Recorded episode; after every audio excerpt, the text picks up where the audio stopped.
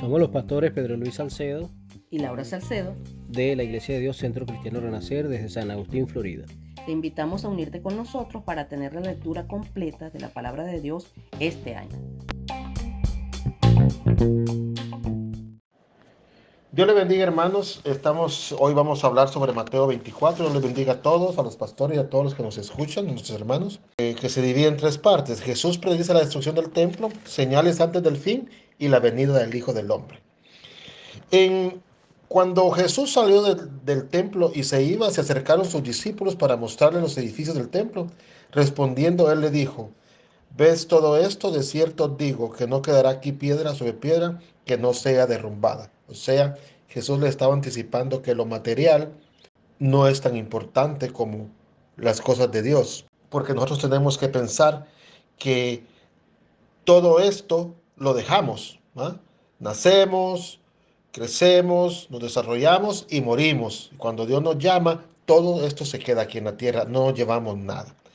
Cuando hablamos de las señales del fin, dice que él estando sentado en el monte de los olivos, los discípulos se le acercaron aparte diciendo, dinos cuándo serán estas cosas y qué señal habrá de tu venida y del fin del siglo. Y Jesús les dijo, mira que nadie nos engañe, porque vendrán muchos en mi nombre, diciendo yo soy Cristo, y a muchos engañarán. Y oiréis de guerras y rumores de guerras, mirad que no os turbéis, porque es necesario que todo esto acontezca, pero aún no es el fin, porque se levantará nación contra nación y reino contra reino, y habrá pestes y hambres y terremotos en diferentes lugares, y todo esto será principio de dolores.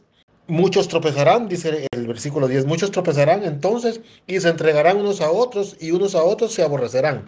Y muchos falsos profetas se levantarán y engañarán a muchos. Y por haberse multiplicado la maldad del amor de muchos, se enfriará. Mas el que persevere hasta el fin, este será salvo. Qué bonita esta palabra porque cuando nos indica el Señor de que nosotros tenemos que velar por nuestra salvación y por la, la de los demás.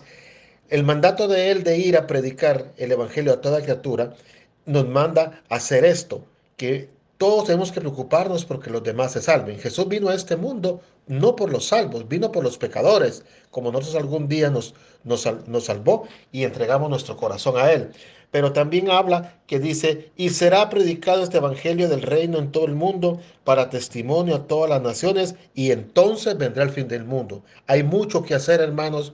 La mejor manera de velar es estarse congregando, tener el compromiso de asistir a la iglesia, porque si no oímos palabra, no aprendemos. Y si no aprendemos, seguimos siendo un poquito, nos estamos quedando atrás en las cosas del Señor. Cuando habla la venida del hombre, dice, e inmediatamente después de la tribulación de aquellos días, el sol se oscurecerá y la luna no dará su resplandor, y las estrellas caerán del cielo, y las potencias de los cielos serán conmovidas.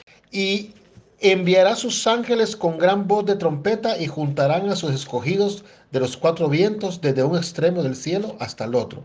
De la higuera aprended la parábola. Cuando ya su rama está tierna y brotan las hojas, sabéis que el, verano está. Así también vosotros, cuando veas todas estas cosas, conoced que está cerca las puertas. De cierto os digo que no pasará esta generación hasta que todo esto acontezca. El cielo y la tierra pasarán, pero mis palabras no pasarán. Pero el día y la hora nadie sabe, ni aun los ángeles de los cielos, sino solo mi Padre. Mas como en los días de Noé, así será la venida del Hijo del Hombre. Atentos, tenemos que estar atentos. Tenemos que saber lo que, lo que leemos en la palabra y lo que decimos. Saber interpretar la Biblia es una cosa que tenemos que aprender nosotros. Leerla literalmente es otra cosa, pero saber entenderla y preguntar si tenemos una duda a los pastores o a los líderes que tienen más tiempo en el Evangelio, es una, un buen consejo para que nosotros entendamos bien lo que no se debe decir ni amedrentar a las personas, ni meterles miedo, ni que solo de nuestra boca salga la palabra infierno, porque ya sabemos que existe. Pero nosotros que aceptamos al Señor, que vivimos en su momento, que nos congregamos, que nos comprometemos, tenemos que ser nosotros los que llevemos esta palabra a todo el mundo, pero a, la vez cumpliéndola, porque no hay mejor predicación que el testimonio de uno mismo. Voy a leer aquí, me gustó mucho este cuando habla del siervo y dice, bienaventurado aquel siervo al cual cuando su Señor venga le haya haciendo así. De cierto digo que sobre todos sus bienes le pondrá.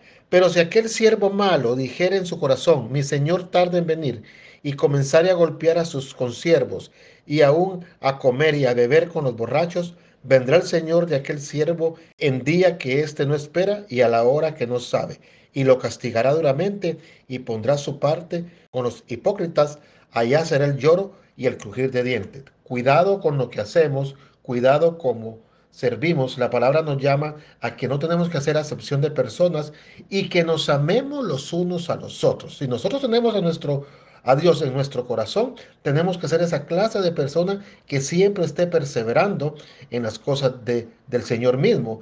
Y cuando más transmitirle eso a nuestros amigos, a nuestras familias, a los hermanos de la iglesia, los hermanos de la iglesia no son solo nuestros hermanos, son también nuestros amigos, es nuestra familia en este país. Es a la, que miramos tres veces a la semana o de vez en cuando en un supermercado, pero teniendo en mente de que nosotros somos parte de este reino, de este pequeño reino que existe en la iglesia, cuando más del reino grande que algún día veremos allá arriba con el Señor. Les agradezco su atención a esta lectura. Gracias Pasen una feliz noche desde los pastores hasta cada uno de los hermanos y aquel que nos escuchó por las redes sociales. Amén y amén.